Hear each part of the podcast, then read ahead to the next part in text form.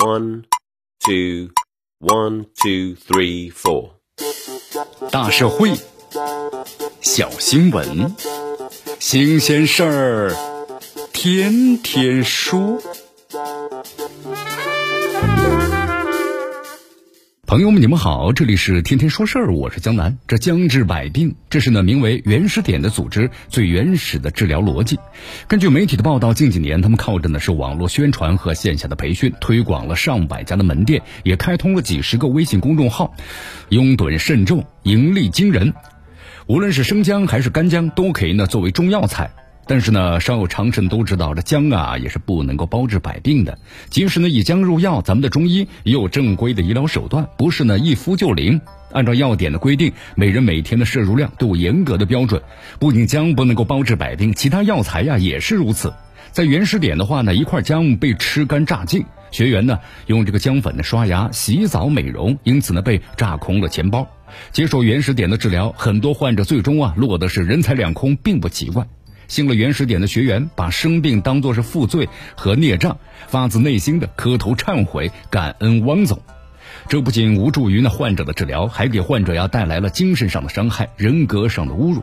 这原始点呢，兜售的伪科学，当然是经不起实践的检验。曾经所谓的养生专家张悟本呢，宣扬绿豆，这茄子呀治百病，被媒体戳穿之后呢，淡出了公众的视野。这原始点的将治百病啊，其实就是张悟本呢骗术的换汤不换药，同样的方法，不一样的材料。值得警惕的是，原始点的骗术不只是披上了中医的外衣，他们能做大做强的重要秘诀，就是模仿了邪教的一套话术，可以做到呢，让学员相信一加一不等于二。这原始点之所以能够让那么多人放弃常识，关键之处就是设置了一道呢洗脑的程序。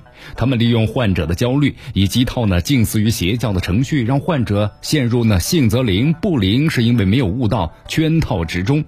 原始点更大的创新在于三块牌子一套人马：武汉原始点文化传播有限公司、武汉的双元养老产业发展有限公司、北京原始点医学研究院分院。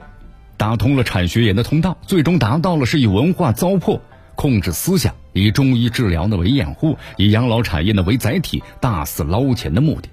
以科普戳穿包治百病的骗术，其实呢很简单，但事实证明，单靠科普并不足以有效的阻止骗子的横行。这信者呀，那就恒信；这不信者呢，那是恒不信。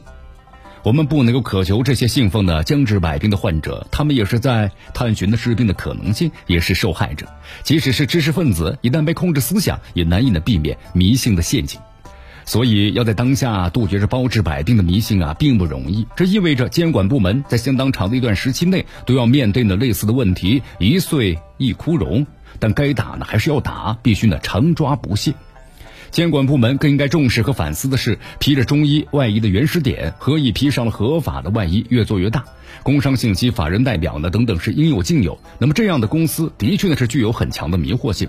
诚然，如今这公司注册门槛呢非常的低，那么监管不易。但是事前监管的弱化，应该呢是以过程监管的强化为基础。一个反常的组织注册这么多公司，开张这么多门店，在监管的眼皮子底下搞的是烈火喷油。若非是媒体卧底，这骗局可能还在延续。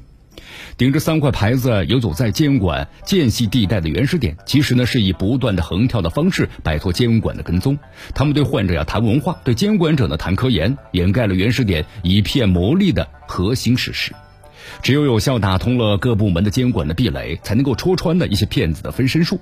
像原始点这种呢，将治百病的宣传，明显就违反了广告法的相关规定。抓住这一处硬伤，就足以摘下他的三块牌子，断掉呢往上往下的宣传推广。可惜这明显的硬伤，并未得到足够的重视和及时的处理。